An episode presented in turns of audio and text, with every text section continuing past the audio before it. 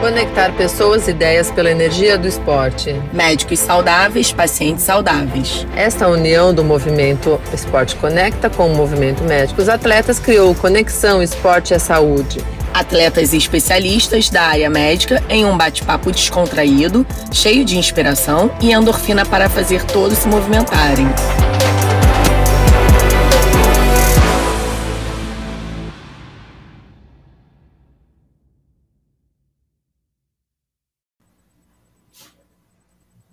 Olá, pessoal, boa noite. Estamos ao vivo para mais uma live aqui no Conexão Esporte e Saúde, uma junção do Movimento Esporte Conecta com o Movimento Médicos Atletas. Então, é, espero que vocês já estejam é, cansados, mais do lado positivo, né, Mi, de ver eu e a Mi juntas. e, dois anos aí. Dois anos aí.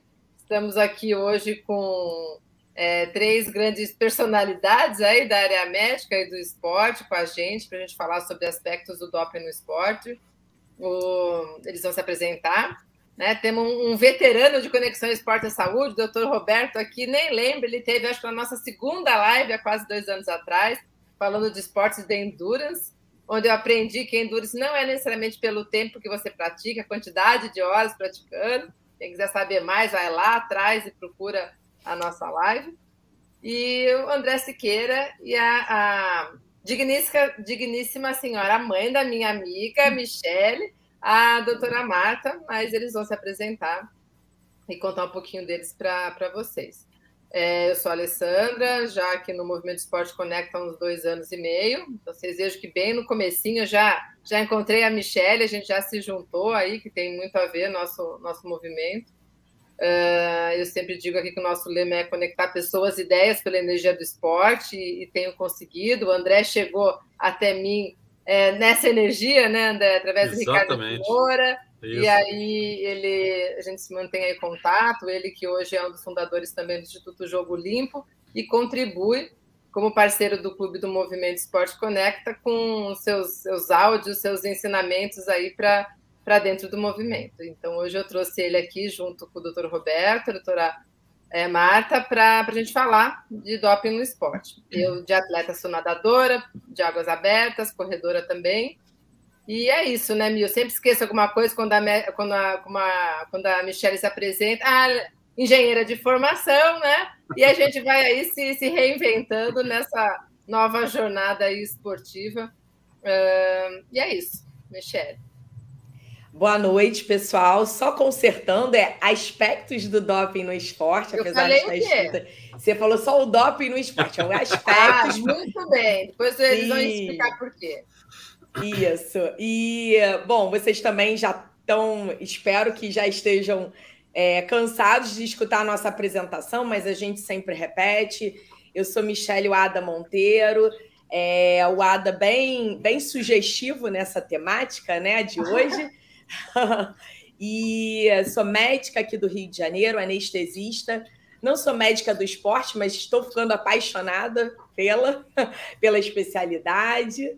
E sou surfista, poli, poliesportista, fundadora e idealizadora do Movimento Médicos Atletas. Estou mega feliz de ter chegado aqui é, da, da semana do Congresso Brasileiro de Medicina, Exercício e Esporte, onde tive o prazer de dividir o congresso com o Dr. Naon.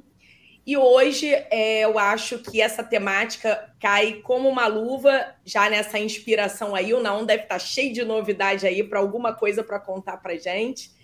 É uma temática tão importante, onde a gente vê muita, muita falta de conhecimento e muita, muito conteúdo errado no Instagram. Então a gente vem aqui para trazer a informação correta com quem estuda sobre isso. E é uma honra é, ter essas três pessoas, esses três especialistas em suas áreas aqui no nosso, no nosso, nosso, nossa, nosso bate-papo.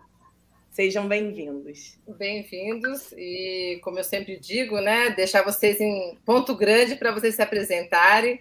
Então, é, Dona Marta, eu vou começar com você. Você se apresenta. É porque é a menina do grupo. Se você não quiser, a gente pega um dos dois aí, já são macaco velho de live. Eu sou, eu sou franca, eu gostaria que eles começassem, mas como então... eu já vou no, no, na, no embalo da Michelle, né? Porque a filha depois vem a mãe, então deixa eu me apresentar. Então... Boa noite a todos. O meu nome é Marta Uada Baptista. É, eu sou uma jurista já há muitos anos, tenho 40 anos de formada, e sou casada com um instrutor de golfe. Por conta disso, em 2013, eu fui fazer faculdade de educação física junto com ele, me tornei professora de educação física, e com isso eu acabei me envolvendo com o direito desportivo de uma forma, pelo lado do direito, indo dar aula como uma é, professora assistente na UFRJ, junto com o professor Ângelo Vargas nessa, nesse contexto, eu comecei, a, junto com eles, a escrever, e o meu tema acabei, por curiosidade, pelo meu sobrenome, que é japonês, eu escolhi o doping. E comecei a escrever capítulos, fui, fiz palestras e sempre muito o básico, né? Em 2013, eu entrei na faculdade, 2015, 2015 mas não me lembro a data também, essas datas são meia loucas. Eu terminei em quatro anos a faculdade e fui nesse período trabalhando e fazendo, depois comecei a fazer o mestrado, quando houve, apareceu uma vaga de auditora no Tribunal de Justiça Desportiva Antidoping em Brasília, era composto, composto de nove auditores e toda vez que saía um, entra, entrava outro. Então, eu acabei sendo, por questão do meu currículo, sendo indicada e fui eleita e estou lá desde 2018. É muito prazer estar aqui. Hoje eu sou, a minha prática é, é a auditora do Tribunal de Justiça Desportiva Antidoping. Obrigada. É, Esqueci André? alguma coisa? Oi. Esqueci alguma coisa? Esqueceu ao longo, a gente vai perguntando, né, Michelle? André, vou colocar você agora na, na tela grande. Tá joia? Bem, boa noite. É uma satisfação estar aqui de novo com a lei e falar um pouquinho sobre, sobre antidopagem para todo mundo que está nos ouvindo. É, meu nome é André Siqueira. Eu tenho duas formações. Eu sou oficial do Exército e sou professor de Educação Física. Um mestrado em cada uma. É, tenho pós-graduação no, no COB de Gestão Esportiva, de Treinamento Esportivo na UFRJ e agora, eu recentemente, ingressei em doutorado para trabalhar especificamente com antidopagem, é, em Portugal, o, o doutorado. É, além disso, eu trabalhei em Bruxelas, na Bélgica, no Conselho Internacional de Esporte Militar, sendo gestor antidopagem do Conselho, né, com, com 136 países que são, são afiliados. É, fui diretor técnico da, da ABCD em 2019, 2020, tem pouco tempo isso aí e fundei há pouco tempo o Instituto Jogo Limpo, que é voltado essencialmente para o esporte limpo, em especial para educação antidopagem, que eu acho que é um tema muito pouco explorado, falado, comentado, e que é uma carência em torno disso aí. É, é isso. Esse sou eu, um resumo breve. Obrigada, André. Doutor Roberto, desculpe te deixar por último, mas como você já, já esteve aqui com a gente. Cara, foi um prazer, um prazer estar aqui de novo.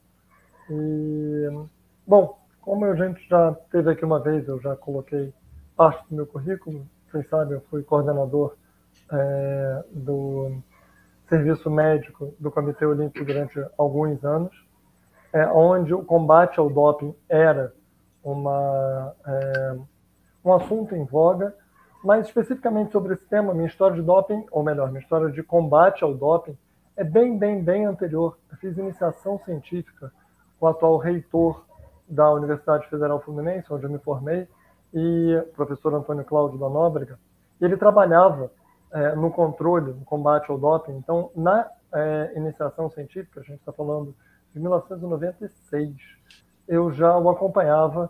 É, na época não existia é, nem a UADA do jeito que ela é, é, muito menos a BCD.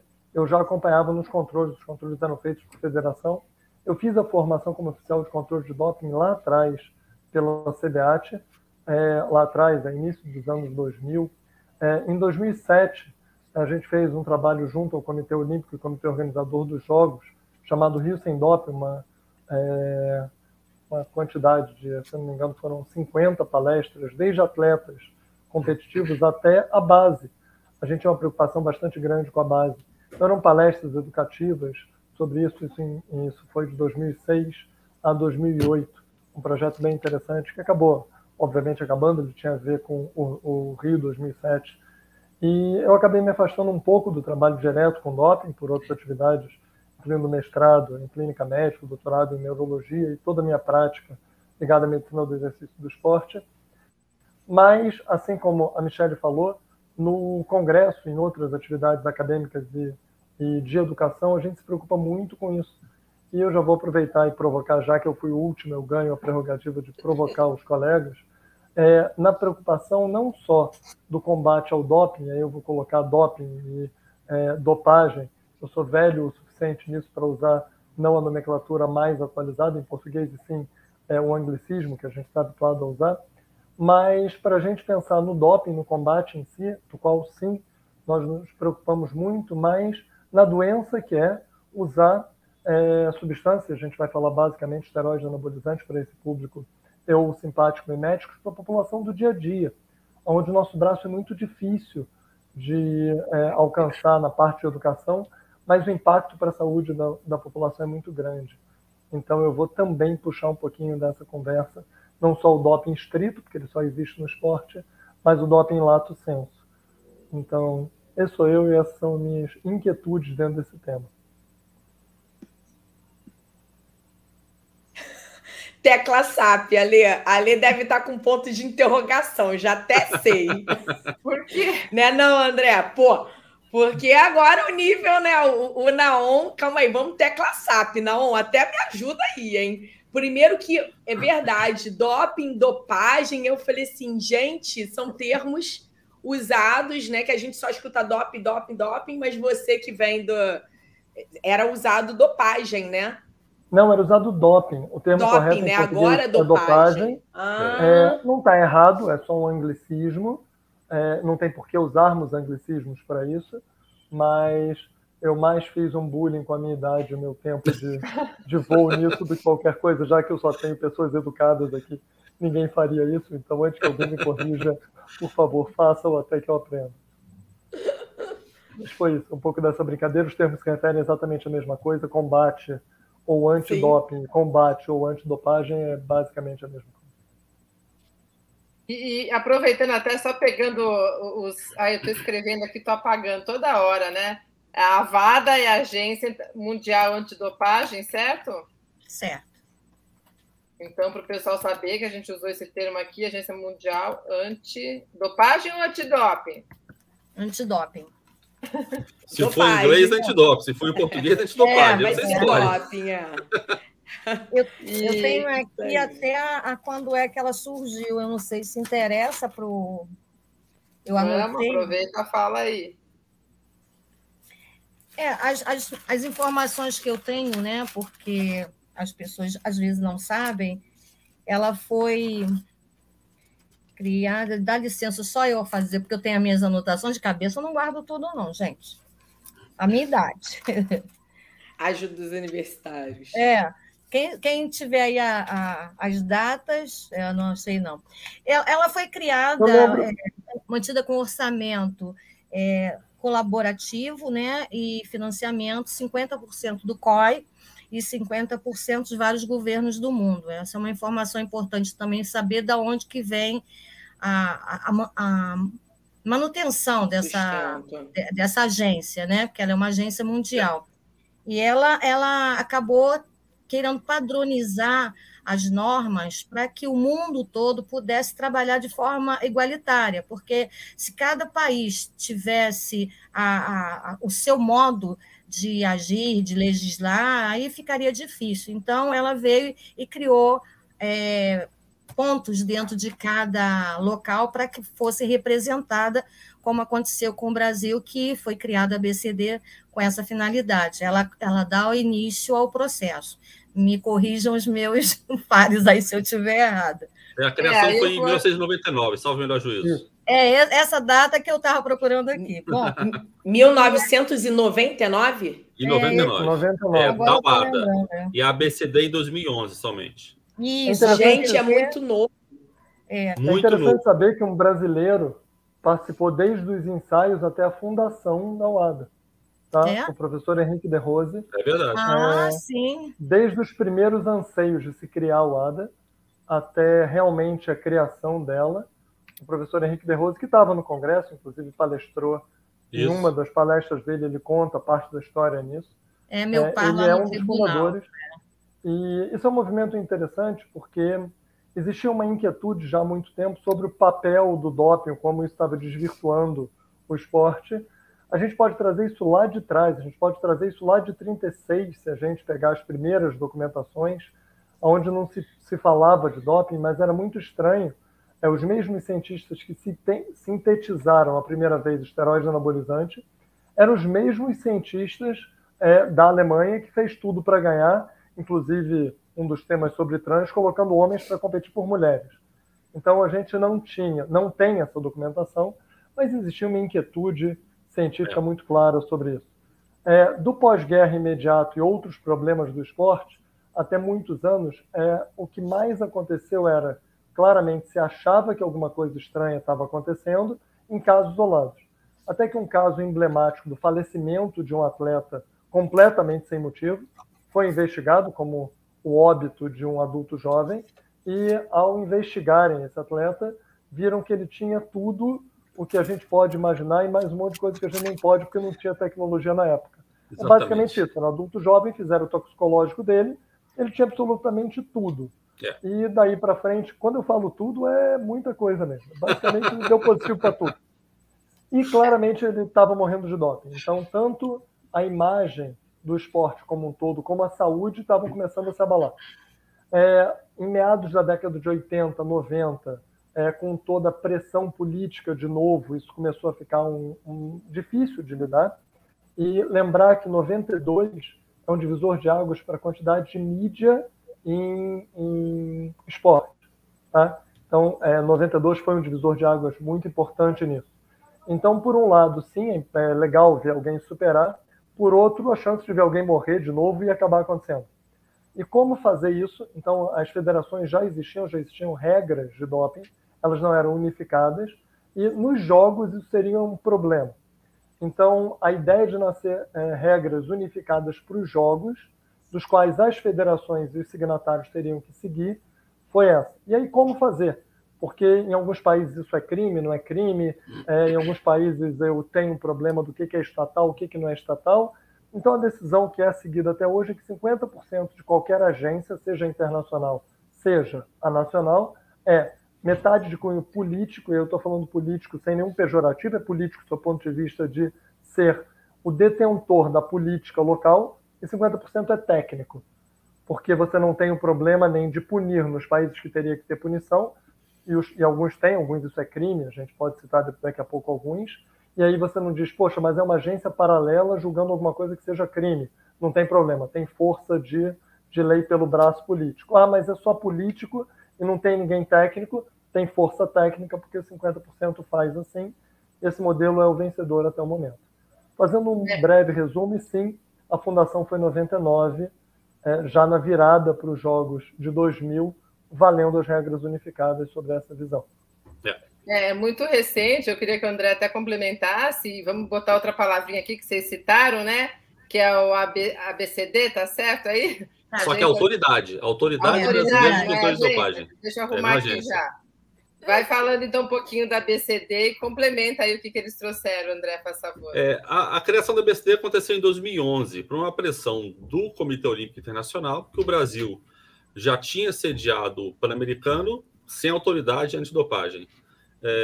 Estava é, prestes a sediar uma Copa do Mundo, que é um esporte de um, de, um, de um, um evento de um esporte só, mas é um evento muito importante, sem nada à vista.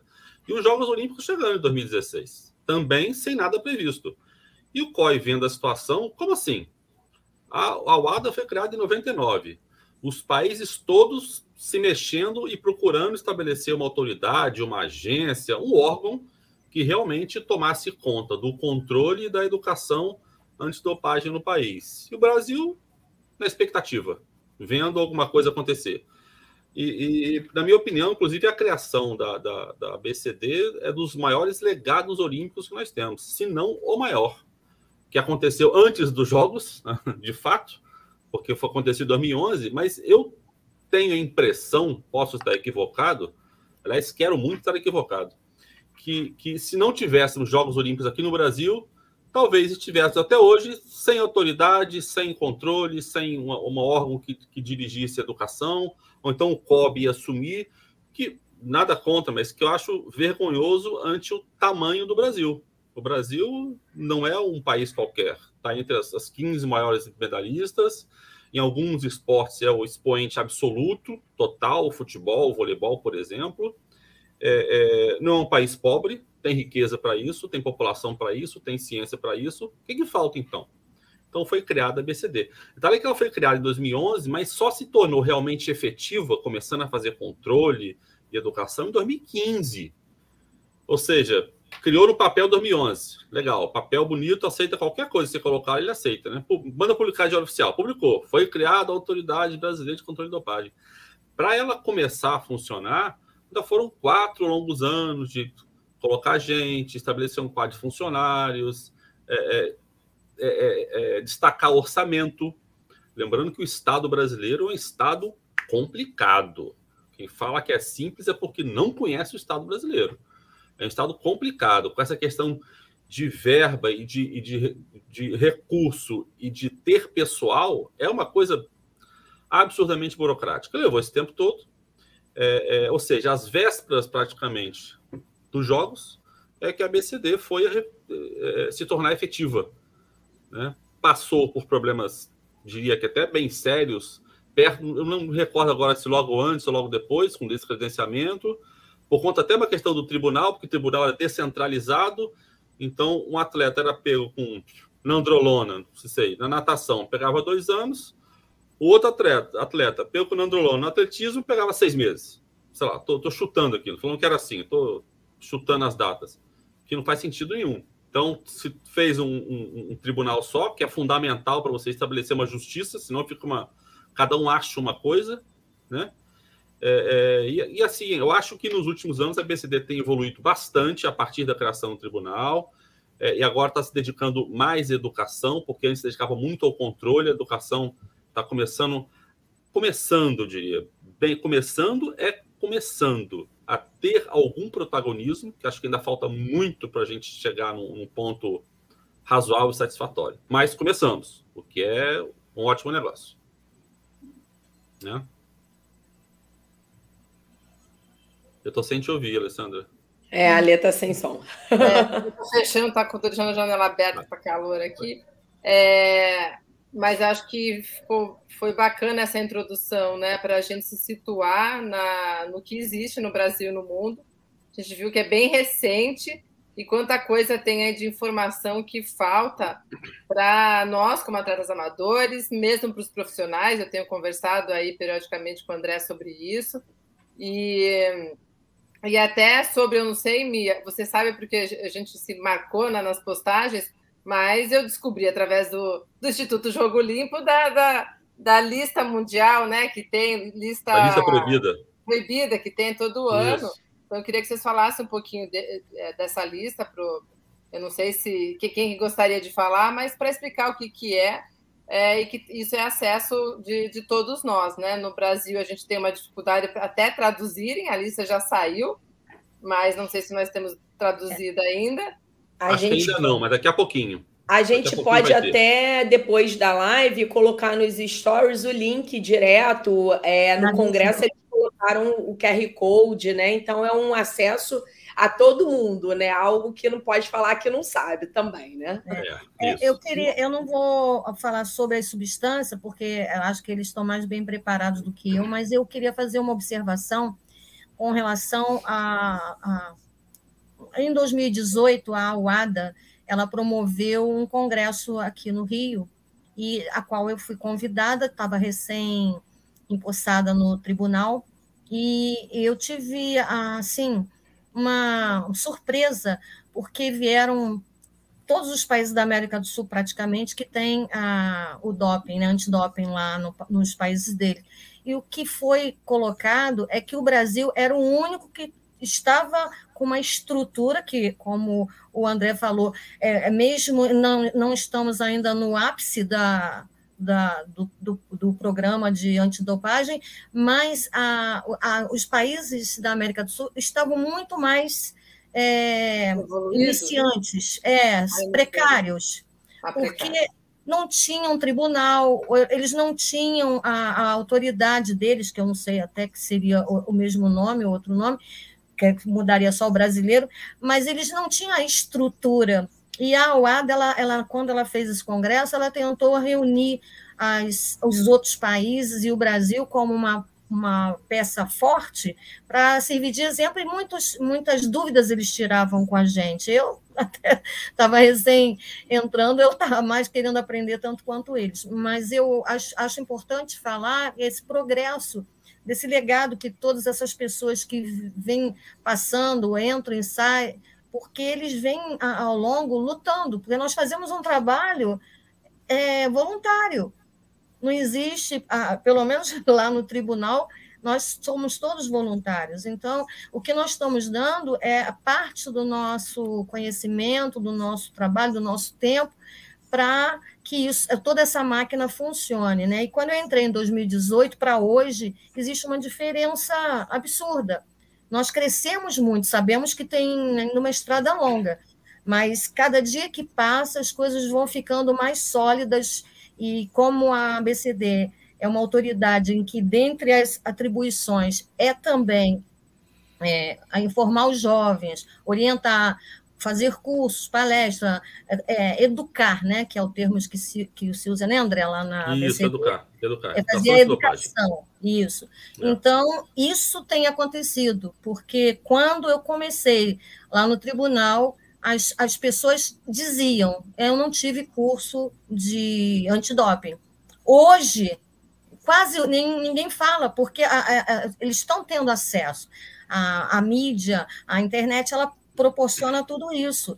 Até eles mesmos, já teve atleta de dizer que quando eles, antes de comprar um remédio, vão lá na, no site da BCD ver na, na lista de substâncias proibidas. E é, isso é uma evolução muito boa, positiva, né? Então, só quis fazer esse link da, da questão temporal. Daquela época para hoje, o que o André falou tem toda a propriedade. Eu acho que puxando o gancho da fala do André, é, com a sua, Marco, é, é muito importante o papel do Brasil, e a gente vai destacar na América do Sul. E a gente falou, o André citou o resultado olímpico, mas já que a gente está falando de educação antidopagem, e o ADA e a BCD, vale a pena lembrar que o Paralímpico segue as mesmas regras. Isso é fundamental, a gente está falando de educação.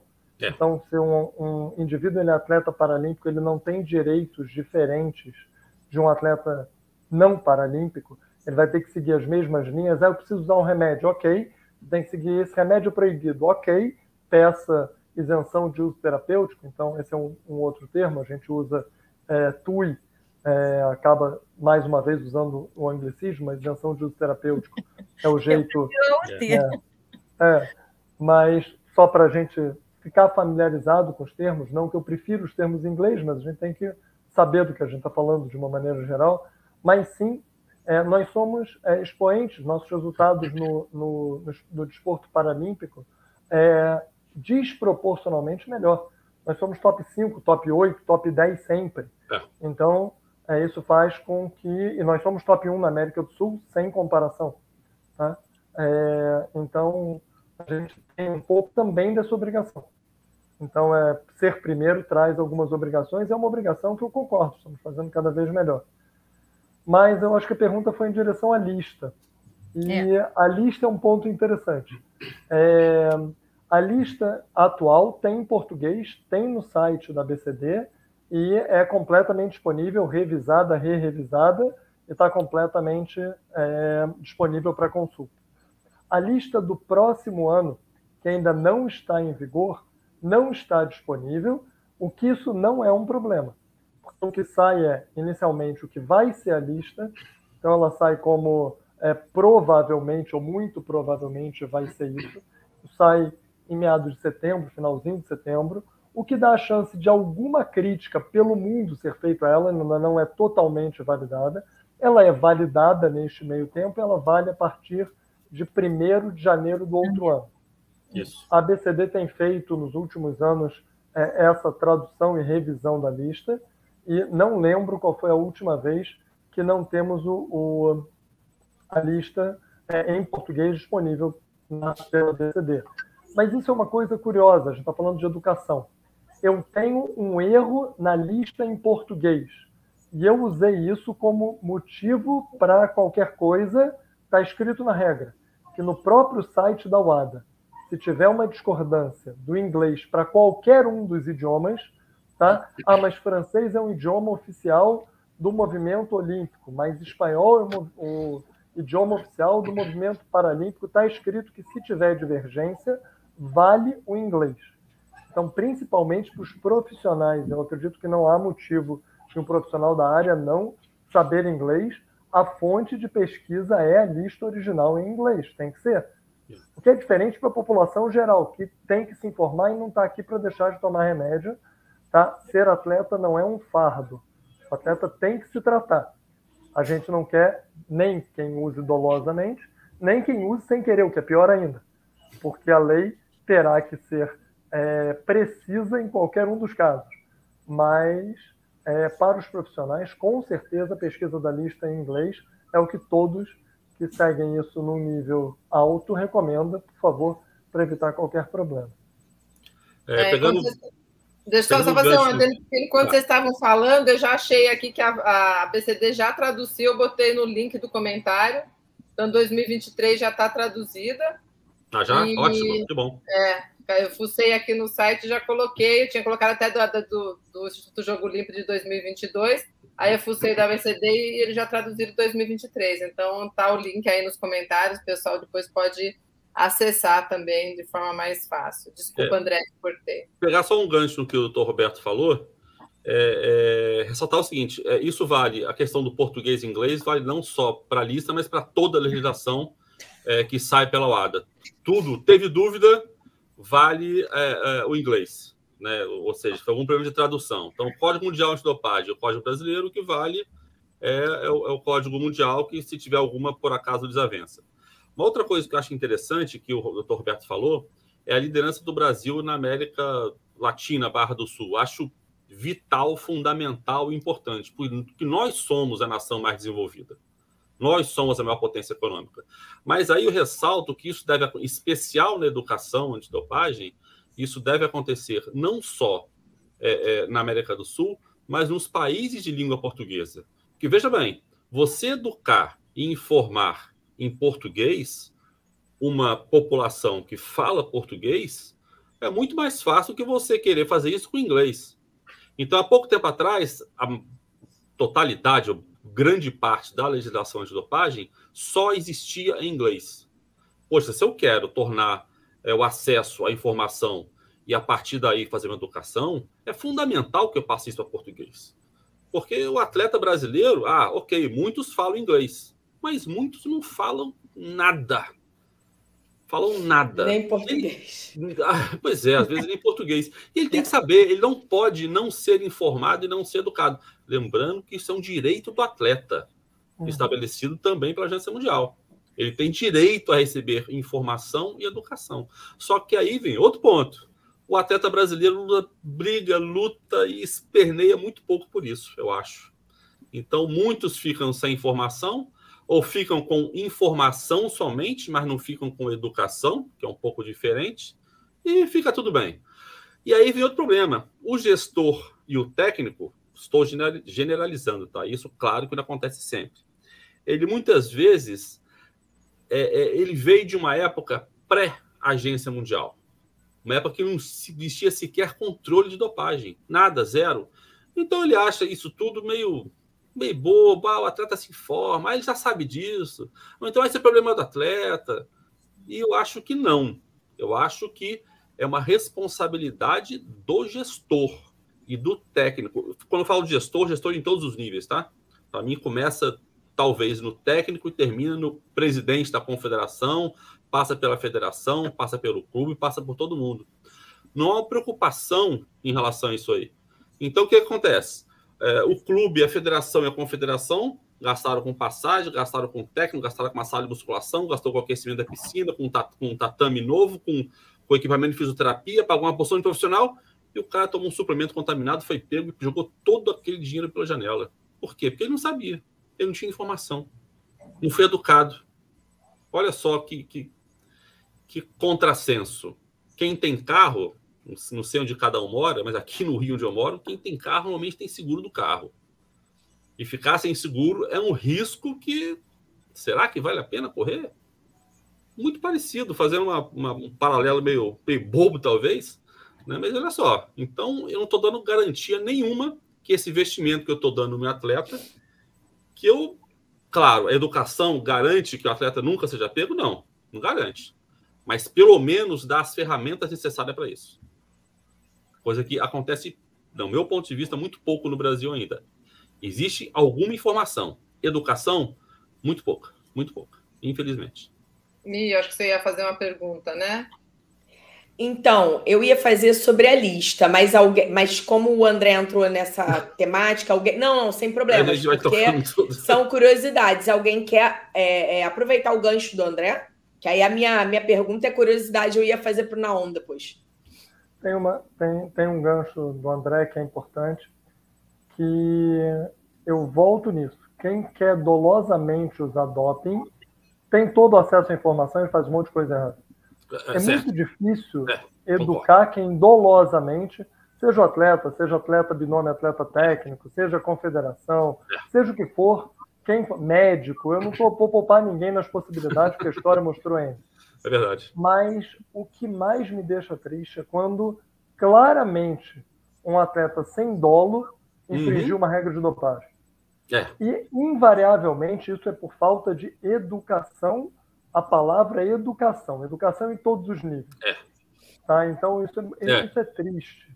E, não raramente, trazendo lá desde o princípio da responsabilidade estrita até para o outro lado, mesmo que não estrita, se eu não consigo, pelo ônus da prova, provar que eu não fiz isso de propósito, e aí sim eu tenho que proteger o sistema e não o indivíduo.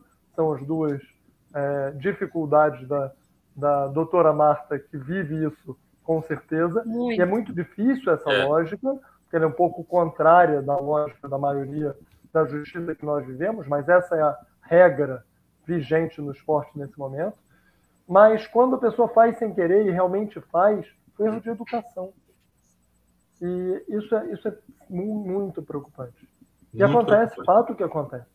É, eu só vou dar um exemplo, pegando o gancho do rapidamente. É, nesse meu doutorado, estou fazendo coleta é, do que os atletas consomem no formulário de controle de dopagem. Tá? E muitos atletas relatam que tomam neosaldina, que possui uma substância proibida. E veja bem, se existisse dolo, ele já, eu acho, né, que ele jamais falaria uma coisa dessas. E o cara coloca no formulário. Tomou o quê? Ah, tomei, sei lá, é, é, Alginac e Neosaldina. Alginac é o quê? Inflamatório. Não tem problema. Mas Neosaldina, você está escrevendo, você está atestando que você desconhece qualquer coisa sobre sobre com sobre, pelo menos um caso muito famoso de analítico adverso que acabou em punição por Neosaldina. Vamos lembrar tem, que houve um caso muito tem, famoso. Tem. Então, não é, é, nem por falta do caso famoso, é por falta de é. educação, de cultura educação mesmo. ao respeito. É. É, agora, você, vocês imaginem a, a, situação que fica um auditor quando pega um, um, um RAA, que é o resultado, né? Uhum. E antigamente, eu digo antigamente, em 2018, 2019, é, um RA vinha com 10, já teve casos que deu ver 10 substâncias proibidas no mesmo exame. E hoje em dia eu já vejo diferente, já, a, a, coisa vai mudando, né? Eu acho que a, nós estamos numa época de contaminação. Contaminação é. Ih, é uma polêmica, ela é muito questionável, a questão de provar. Ah, mas ah, no início, eu que estou no tribunal como pelos atletas, representando, indicada pelos atletas, eu sofria em conseguir tentar ver na minha ótica a, a, a falta do dolo. dele ter sido é, levado para aquela contaminação sem saber. E era, era uma, uma questão que me dificultava. Eu cheguei a, a lançar, o pessoal do tribunal até me brinca um pouco comigo, né? A investigadora Marta Wada, porque eu ia nas redes sociais para poder ver o que, que a pessoa publicava. Como eu tive um caso, eu não posso citar nome, eu nem vou citar caso, mas um exemplo, né? Uma, uma atleta que ela disse que tinha se dopado, foi o argumento que ela deu, com uma colocação daquele chip de hormônio, que ela era uma mulher, estava na idade. Aí eu virei, comecei a ver a situação que ela tinha, não tinha situação, que ela não era atleta de alto rendimento, não era de profissional, ela era amadora, e, e essas coisas todas vão confundindo, porque eles procuram defesa e até que eu cheguei ao ponto de ver nas redes sociais dela ela mostrando a performance dela, a melhoria que ela estava tendo de resultados e tipo que ela beleza. Tava, é, ela estava conseguindo isso. Não, mas ela estava conseguindo isso com, com o treinador dela, o, o, profissional, não sei o nome que ela dava, que era de outro estado, cada um fala de um jeito, e que essa pessoa estava trazendo para ela só faltou falar o nome do produto que ela estava tomando. Aí eu falei assim: meu Deus do céu, a gente, as pessoas pensam que a gente é, se deixa levar pela emoção. Eles chegavam, choravam, cada um tinha um, uma tática de defesa, né? E nós ficamos assim, numa situação de não cometer uma injustiça. Como, como o Roberto falou, é difícil você julgar pela pela quantidade de tantos nanogramas, é, pela, pela substância, quantidade de substância, e, e nesse, é, nesse mundo, nesse universo, você dá uma, uma dosimetria para uma pessoa que ela realmente é ou não é inocente na, naquela, naquele resultado. E a maioria, no início que eu via, eles tinham consciência. Agora, tivemos um caso de um, um atleta cego que ele alegou que quem que ele tomou que o treinador dele deu, ele não vê. Isso foi a defesa dele. Só que ali naquele processo tinha uma série de provas que poderia nos levar a decidir se ele estava falando a verdade ou não. Agora, quando não tá, tinha uns que nem prova traziam, tinha outros que nem compareciam na audiência. Não vou falar em modalidade porque ela é bem conhecida na, na área do antidoping. Mas ah, os fortões não queriam nem saber da gente, deixava vir. E... É. Então, é, é, é, complicado quando você quer fazer um trabalho é, justo, é, é pego na, na, no conjunto de provas para que você possa dar uma decisão, não favorecendo o que realmente não tem essa culpa toda, mas também não sendo benevolente com aquele que faz proposital, dolosamente, para ganhar é, resultados positivos. Então, isso para mim foi a parte mais difícil do tribunal, foi eu conseguir conviver com essas emoções, esses altos e baixos. Ale, eu tenho uma pergunta. Olha ah. só, eu vou emendar já na minha outra. É, bom, vocês estão falando em relação a dolo, a intenção. É, a minha pergunta desse assunto, né, dessa temática de agora, que o André trouxe, é em relação a uma curiosidade. Então, se existe, se é pego, né? Se aquele atleta é pego, é quem é punido? É só o atleta? É o atleta e o médico? Existem é, avaliações, né? Julgamentos em separado? É o atleta, o médico e mais alguém? Essa é a minha dúvida. E bem leiga mesmo. E, a, e, e voltando à, à dúvida do voltando à dúvida que eu ia perguntar para o Roberto, para o Naon, é em relação à medicação. É, essa medicação, a lista proibida, é considerada toda medicação. Eu queria uma, uma definição também, assim, é toda medicação que vai melhorar uma performance? É isso? Bom, e a, a terceira? Está fazendo muita pergunta junto. Não, não, são só três, é porque duas acumuladas. Melhor e a, uma a uma. E a terceira é em relação à lista também. Quantas, li, quantas substâncias existem hoje? Né, na lista atualizada, vocês sabem? Mais ou eu, menos. Só eu de nunca contei. Eu também não conto, não. Um monte. Eu vou, eu vou brincar exatamente assim. Quantas? Muitas. E fazendo uma referência a uma série geek, realmente muitas. É, vamos lá. É, as substâncias são divididas por classes, o que facilita muito para um profissional é, suspeitar se uma substância está ou não na lista, para ele começar a entender. Então, quando eu falo de estimulantes, que é uma das classes, ou hormônio, que é outra das classes, é, se eu vou prescrever um hormônio, a chance do hormônio ser é muito grande. Então eu tenho que ter mais atenção. Não existe uma classe de anti-inflamatórios não esteroidal. Tá? A propósito, nenhum é doping. É, e não, isso não quer dizer que eu recomende é, atletas usarem essa lista de medicação. O que é um detalhe importante. Eu posso ter uma medicação que é um bom tratamento e ela estar na lista de substâncias proibidas, e uma medicação que não tem um efeito, ela não está. Efeito para tratamento é uma coisa, a lista é outra. Que te remete à sua primeira pergunta, ou a segunda eu já me perdi. A teoria diz que dois dos três princípios têm que ter uma substância para que ela entre na lista proibida. Ferir o espírito olímpico, aumentar o risco à saúde ou ter ganho da performance. Isso é o que diz a regra ou a base da regra. Isso. Temos exceções infinitas. Assim como a lista é grande, se eu ficar aqui dizendo que a substância tal devia estar e não está, a substância tal não está e devia estar, ou seja o que for, a gente vai ficar falando de farmaco, o que é uma discussão pertinente. Mas vou dizer exatamente como eu falo para meus alunos médicos: regra é regra. Se uma substância está lá, ela não pode ser usada e acabou. Ah, mas não tem lógica. Alguém, por favor, me explique a lógica da contagem do tênis ou da distância da maratona, ou do tamanho do gol do futebol. Se alguém me explicar a lógica de cada um desses, a altura da cesta, regra é regra. regra Esporte é um fenômeno social que definiu uma regra para aquele evento. Ponto.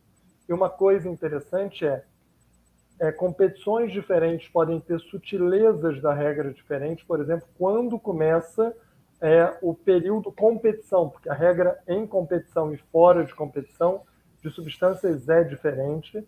Um outro termo, substâncias têm washout. Não briguem comigo, eu acabo usando o anglicismo, mas washout quer dizer o tempo que eu tomo uma substância, ela desaparece do organismo. Isso é fundamental para uma substância que não é proibida fora de competição, mas é dentro de competição. Então, deveria, salvo emergência, do qual eu tenho que pedir antes, ser liberado e usar depois, usar essas substâncias que ainda tenham é feito durante a competição. Então tem que saber esse prazo. Exemplos: uma competição pode ser considerada em competição quando abre a vila, ou uma outra competição pode ser considerada 24 horas antes do que abre a competição. E é responsabilidade é, de todos os profissionais na área é, saberem isso. Isso vai na regra. Toda regra de competição tem a regra. E o antidoping do boxe profissional americano. Temos brasileiros lá.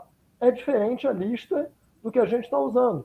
Se eu sou médico do atleta que está lá nos Estados Unidos participando do boxe, a gente tem que combater o uso de doping é, por este atleta e saber que a regra lá é diferente. É obrigação do médico. Respondendo sua última pergunta, quem pode ser responsabilizado? Toda a cadeia de responsabilidade sobre isso.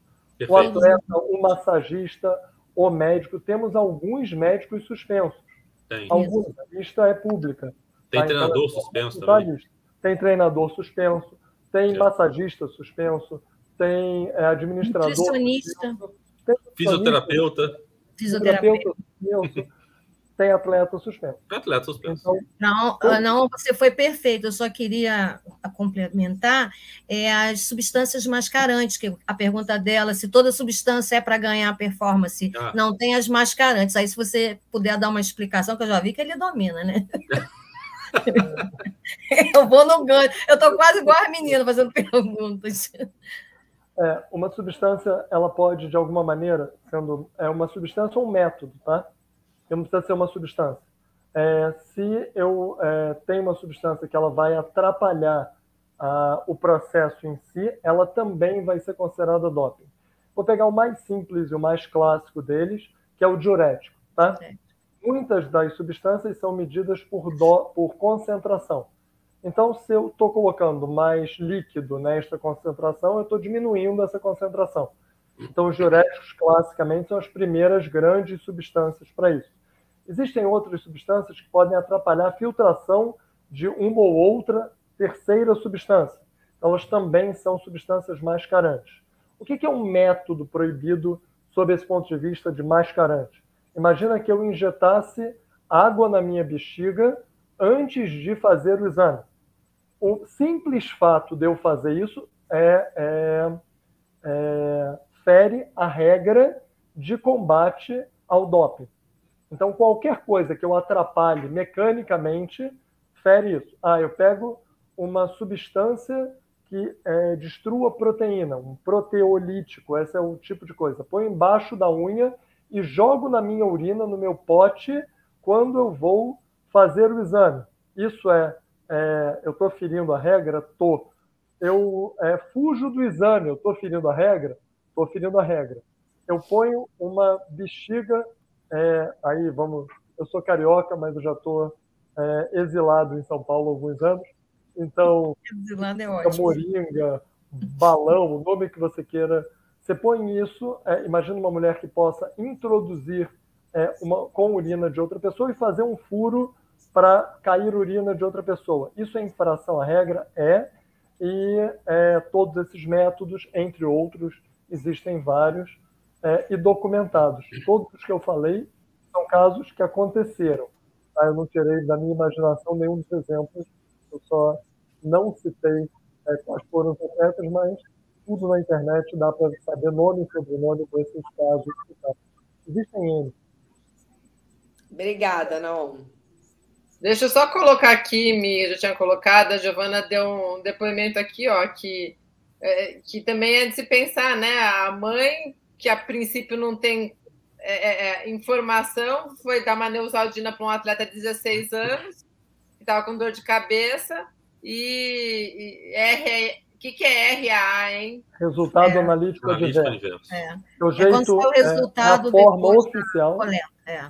de, de se chamar o que a gente chama, ou ouve na mídia, coloquialmente, resultado positivo. Não existe é. o termo positivo, ele é analítico adverso.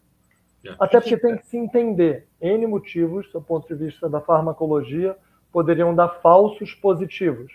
E não é justo para alguém que não tenha feito é, acusá-lo de um positivo de um falso positivo. Então, o termo que chega é um resultado analítico adverso. É, é nessa história né, o Saldino, há muito pouco tempo atrás, teve um caso de uma atleta que chegou na competição, pediu para o fisioterapeuta: estou morrendo de dor de cabeça, tem um remédio aí? Tem ali a mochila, pega ali, ó, abre aquele zip ali e pega. Ela pegou e tomou. Ela foi sancionada, quer dizer, nem, nem lembro se ela foi sancionada e quanto tempo foi, mas enfim, ela foi para o tribunal, ainda acusou o fisioterapeuta de exercício ilegal da medicina. Que quem prescreve medicamento é o médico, não é o fisioterapeuta nem a mãe do atleta. Olha só que coisa. Né? E o brasileiro tem essa péssima mania, esse péssimo hábito, eu me incluo nesse pacote, tá, como, como brasileiro, de pedir é, é remédio para qualquer um. Você vai na esquina, no, vem cá, remédio para não sei o quê. E primeiro que passa, toma isso aqui. Você vai lá, vai na farmácia, compra e toma. Você é. muitas vezes nem sabe o que, que tem lá dentro. O atleta não pode fazer isso. Ele tem que ter noção que ele não pode fazer isso. Isso é, é muito importante. Né? Além da questão do, do, do, do, controle, tem questão da saúde dele. Né? Porque se está na lista e a questão da, de ser prejudicial à saúde é um dos três itens, como bem falou o doutor Roberto, então a chance daquele medicamento é, talvez ter um efeito colateral assim, assado, que me prejudicar, pode ser grande. Pergunta para o médico. Ele estudou para isso, ele sabe disso. Pergunta para ele. Né? E quando você for ao médico, avise ao seu médico que você é atleta. Porque o médico do clube sabe. Isso, isso mas às vezes até vai no dermatologista, que tem nada a ver, tá com alguma coisa na pele. Aí ele vai lá, passa a pomadinha. e não falou que era atleta, pomadinha, tinha alguma coisa que não pode, entrou no corpo. Um abraço. Um abraço. André, sua gentileza de, de lembrar o que parece óbvio, né? Vou tomar um remédio, passe no médico antes. É, também serve para os médicos lembrarem do, da sua fala. É, fala para o seu médico, é fundamental, o atleta tem que falar. Mas eu tenho certeza que a anamnese é uma obrigação da prática médica. Ah, tá. E eu tenho certeza absoluta que perguntar o que o indivíduo faz faz parte da anamnese. Então, se o médico fala eu não sabia que ele é atleta, ele está inferindo em outros problemas da prática médica. Entendi. E se ele não pergunta, a maioria dos atletas tem uma ectoscopia diferente de não atletas. Então você deveria pelo menos suspeitar. legenda. é, quando eu olho o indivíduo, é, os sinais é, só visuais deste indivíduo. Tá? Olhando de fora, é, ectoescopia, olhar de fora. É o que a gente usa quando a gente só olha. O simples fato de eu olhar o indivíduo me chama a atenção, ou deveria chamar a atenção, que o indivíduo daquela faixa etária tem o um corpo, um calo na mão, um lado diferente do outro. Eu não preciso dissertar que atletas parecem diferentes da média, infelizmente, que a média fosse toda ativa. Então, é obrigação do médico perguntar é. sim. Tá? Muito bem colocado, Quando... muito bem colocado. Então, eu acho que é uma cadeia de responsabilidade. É. O atleta não fala, o médico não. E aí, vai Pergunta... e aí vai parar na Marta. É, e o pior é quando o atleta traz é, como prova o receituário daquela, daquele medicamento, onde contém, sabemos que contém a substância proibida. Aí a, o médico se defende dizendo que não sabia, e o atleta bota aquela porção de print de conversa: doutor, eu tenho competição, tenho treino, eu tenho. E aí vamos fazer o quê? O médico tem que ser é, sancionado, porque não tem jeito, gente. É. Ele se declara médico do esporte, que eu acho que foram os casos dos não sei quantos, mas tiveram médicos é, condenados, afastados, né? A gente faz todo o procedimento, pede lá o tribunal que faça. É, com, comunique o CRM e por aí vai.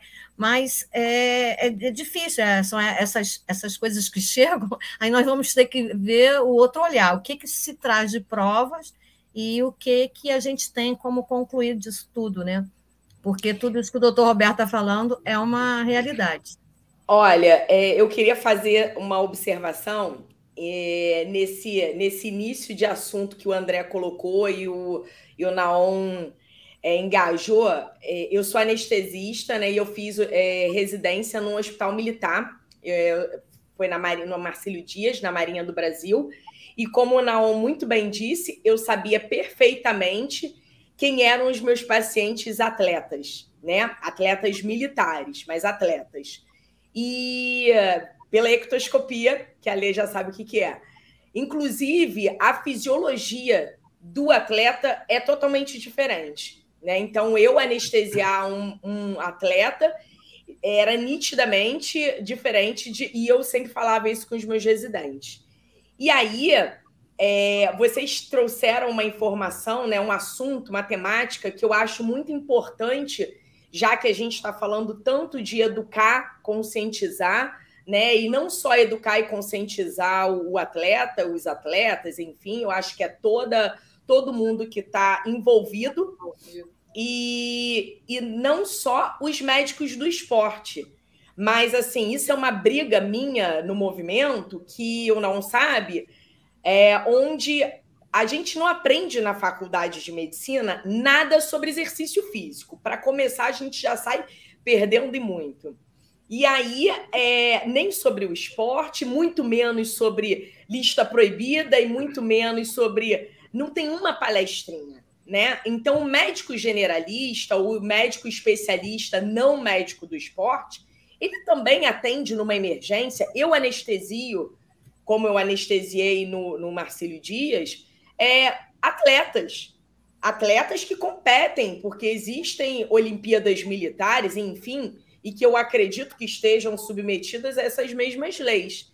E aí, é, eu, claro que eu não tinha essa visão, eu perguntava se competia, porque eu sempre pergunto se faz atividade física por conta dessa fisiologia. Mas eu acho que é algo que a gente tem que pensar de conscientizar esse da mesma maneira que a gente pergunta se o paciente é hipertenso, se é diabético, se ele usa medicações tais por conta de é, efeitos colaterais e, e e efeitos aditivos e sinérgicos, né, com drogas anestésicas, por exemplo, ah, eu suspendo a droga tal, eu suspendo o hipoglicemiante, eu, sus eu não suspendo. como tem isso, eu acho que seria muito importante, eu estou puxando a sardinha para anestesia, mas eu acredito que em, em várias outras especialidades isso se encaixa bem, da gente começar a trazer para os especialistas outros profissionais da saúde essa conscientização, né? É, eu acho fundamental, e aí eu faço o gancho lá na primeira colocação que o doutor Roberto falou. A questão do, do, da, dopagem hoje é uma questão até de saúde pública, porque você vai na academia, é a quantidade de gente que usa é, esteroide anabólico prescrito por médico, ou pelo vizinho, ou pelo amigo, ou pelo, pelo cachorro, sei lá, é enorme. Fora os suplementos contaminados que eles tomam. Então, Verdade. assim, é, tá, tá, uma coisa é, é, terrível. E os malefícios do esteroide anabólico especial para a saúde são é, é, uma coisa devastadora. A mortalidade é quatro vezes maior, tem artigo falando isso. O doutor Roberto deve saber disso muito melhor do que eu. Né? Mas é uma coisa terrível. E aí não é só o atleta aquele que compete, é aquele que vai para academia malhar também. É, né? Que está achando que está ficando com um corpo bacana, tem muito uma questão de estética nisso tudo. Acho que é. diria boa parte é estética. Tá bom, mas ele está pegando uma doença cardíaca e está levando um câncer também de, de, de rebarba. Olha que legal, que maravilha.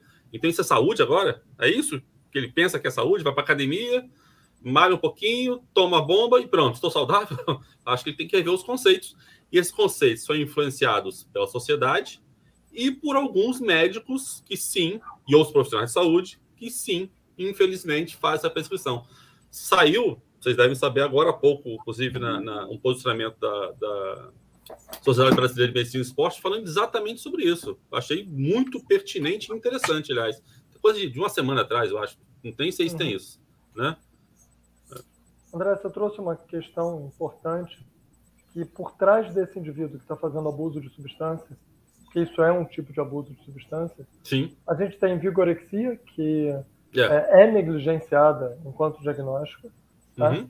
e é, risco de suicídio. Outros, é, apesar de vigorexia, não é o oposto de anorexia, tá? a vigorexia está dentro de transtornos obsessivos compulsivos, mas mesmo que não seja o oposto, a gente se preocupa muito, sabe muito de anorexia, e simplesmente porque alguém está malhando e é, isso está é, ficando com um corpo bonito, se negligencia a possibilidade de ter uma doença psiquiátrica com toda complicação Sim. aí atrás. E se alimenta isso. É. Aí ninguém fala para um, um, um indivíduo com anorexia, ah, come menos, come menos, que esse é um caminho. E para o indivíduo com vigorexia, tudo bem, ah, legal que você está ficando forte, ficando... isso não faz nenhum sentido. Que loucura, né? Não faz nenhum sentido. É. Michele, é, é verdade. Poucas universidades têm é, matéria na graduação de medicina do exercício do esporte. Eu tenho prazer de dar aula na matéria letiva de uma universidade, inclusive foi o que me motivou a estudar na UF há é, um, seis meses atrás, mais ou menos. Acho que tem seis meses. Mas a gente também tem muito pouco de oftalmo, não tem? Tem. Tem muito pouco de oftalmo. Então, se você passa é, um relaxante muscular para um paciente que tenha glaucoma é, e você não lembra se pode ser de canto aberto ou canto fechado. Só para vocês terem ideia, um deles você pode perder a visão do indivíduo. É Muito desculpa legal, não ter passado. É, é desculpa não ter passado por oftalmo? Se ele perdeu a visão, a, responsabilidade é sua enquanto médica? Relaxante muscular é uma coisa que a senhora usa. Ortopedistas usam, nós usamos ciclobenzaprina. Ciclobenzaprina, se eu não souber qual dos dois passar, tem uma grande chance de indivíduo ficar cego. Eu posso no CRM dizer, não, não, mas eu não tive aula de oftalmo?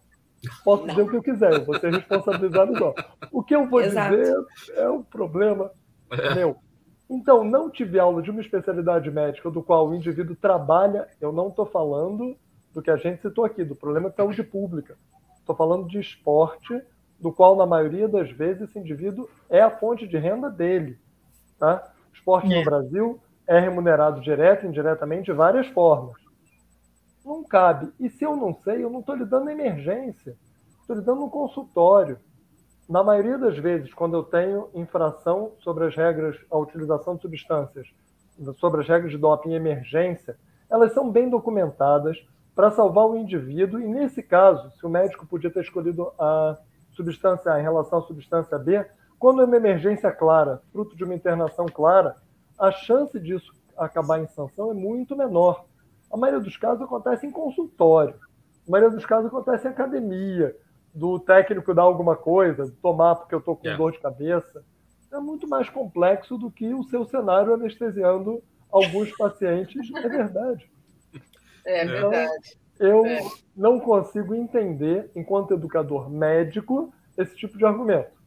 Não consigo mesmo. Tá? Assim como não consigo entender um atleta fazer uso de automedicação. Isso é um absurdo. Yeah.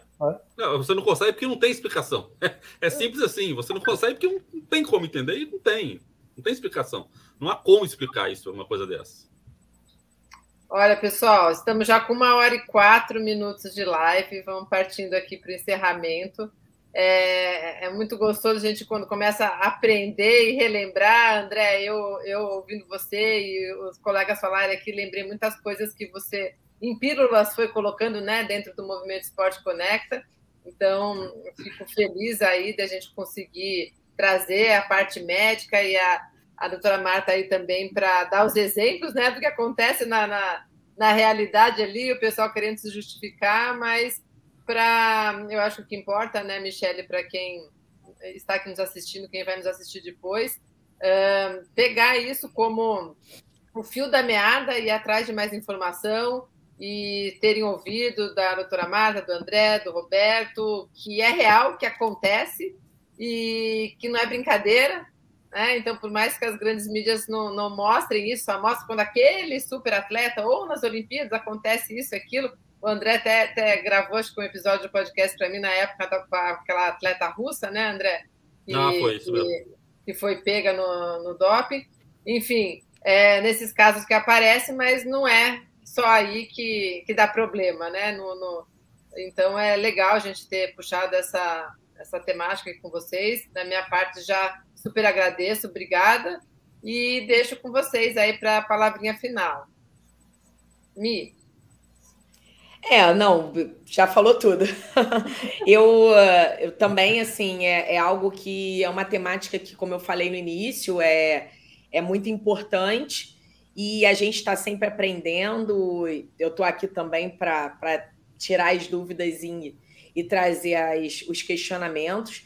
Mas eu agradeço o, o, convite aceito de vocês, essa doação de, de tempo, porque é uma informação que fica gravada e a gente compartilha ela, então eu uso muito essas lives que eu faço, tanto com a Lê quanto as do movimento, quando alguém me pergunta qualquer coisa, é, é muito. É, ah, eu queria saber sobre tal assunto, eu pego e já já coloco a live exatamente como ele falou, como um início de muita coisa e também o início de matemática e quem a quem procurar, porque aí vê o Naon, vê o André, né, vê a minha mãe, ah, eu queria saber como é que eu faço para entrar no tribunal poxa, eu gostei muito. Aí, como é que eu faço para entrar na, na BCD? Não só a gente está aqui pegando muito nos aspectos do doping, mas é interessante também o caminho traçado. O Naon falou uma coisa muito interessante, que ele estuda o assunto antes de existir uma, uma organização mundial, né? Que foi em 1999 e ele já estuda o assunto em 1997. Então, assim, é, a trajetória de, dos especialistas também é algo que eu acho muito importante. Né? Então, vocês são exemplo e inspiração. Né? Assim como o Dr. De Rose fez todo uma um, trilhou, né? E a gente vai atrás naquele caminho de trilha. Quem faz trilha sabe como é bom ter um, um caminho trilhado. Trilha eu aberta, acho né? uma trilha já desbravada. Isso ajuda muito quem chega depois. Então, eu acho que essa, é, essa, esses bate-papos são muito enriquecedores. E agradeço aí a presença de vocês. Dona Marta, então encerra você essa parte, depois eles falam. Bom, primeiramente, eu quero agradecer o convite, para mim foi uma honra. A, a, aprender com, com vocês é sempre muito importante. Eu sou sempre aberta a, a conhecimento e eu vi que o povo aqui manda muito bem. E para quem está assistindo, sendo atleta ou não atleta, eu acho que o mais importante não é saber que um atleta teve a sua carreira interrompida por causa do doping, não é saber que é, a saúde dele é bem prejudicado, ele tem, um, tem, tem, problemas sérios, eu já vi até casos muito de não atletas, mas pessoas em academia usando, eh, se dopando, então, é, ou a questão de é, romper o fair play. Eu acho que, seja em qualquer dos três casos, quem assiste a, a, um debate, a uma live, a um comentário, a troca de experiências sobre esse assunto, tem que considerar que isso tudo é muito importante, seja para ele, seja para o parente dele, porque a, a, gente vive esse dia a dia sem é, dar a importância necessária. E eu, eu hoje estou, graças aí a, a minha filha, estou fazendo a minha musculação, porque ela antes me chamava de sedentária, sabe? É, ó, não aguentei, não, mas estou confessando mas eu era aquela pessoa que trabalhava direto, só computador, audiência, e não estou nem aí para academia, até que a coisa veio cobrando o organismo, o físico, tudo, tudo vai acontecendo. Então, eu falo mesmo, a gente vive esse dia a dia, não adiantava você falar, você tem que sentir. Então, eu acho que nem todos precisam passar para saber o quanto é prejudicial. É como eu falei, seja em qualquer uma das três áreas, e agradeço muito é, a, o convite e estou à disposição. Agora, podia chamar o doutor De Rose, hein? Obrigada, foi muito sugado no, no é. congresso. Está descansando agora. Deixa ele descansando.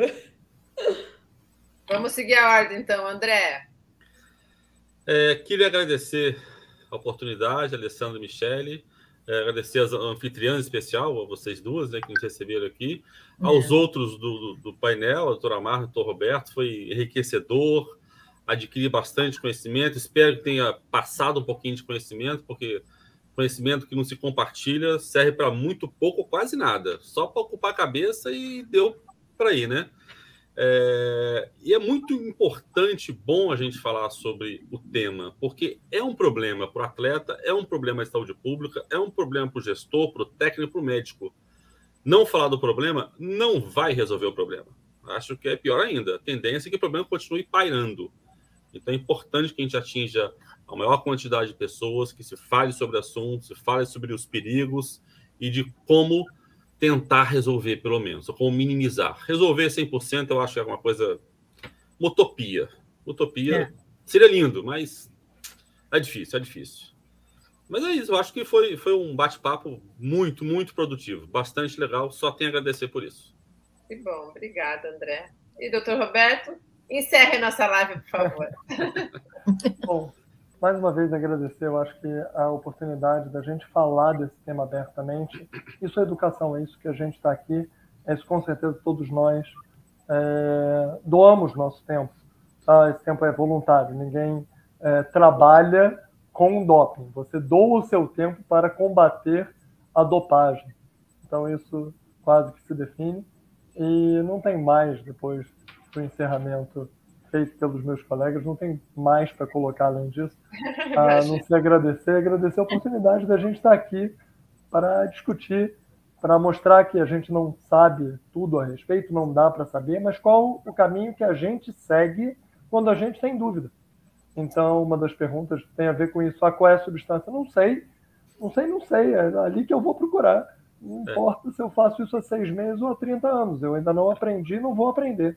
Mas é ali que a gente procura, é assim que a gente faz Isso. e é assim que a gente vai continuar aprendendo. Muito obrigado pelo nosso prazer estar aqui com vocês e com todo mundo que vai assistir a gente. Obrigada, pessoal. Lembrando que vai estar lá no YouTube Segue a Lei e também ouçam a gente no podcast Conexão Esporte à Saúde.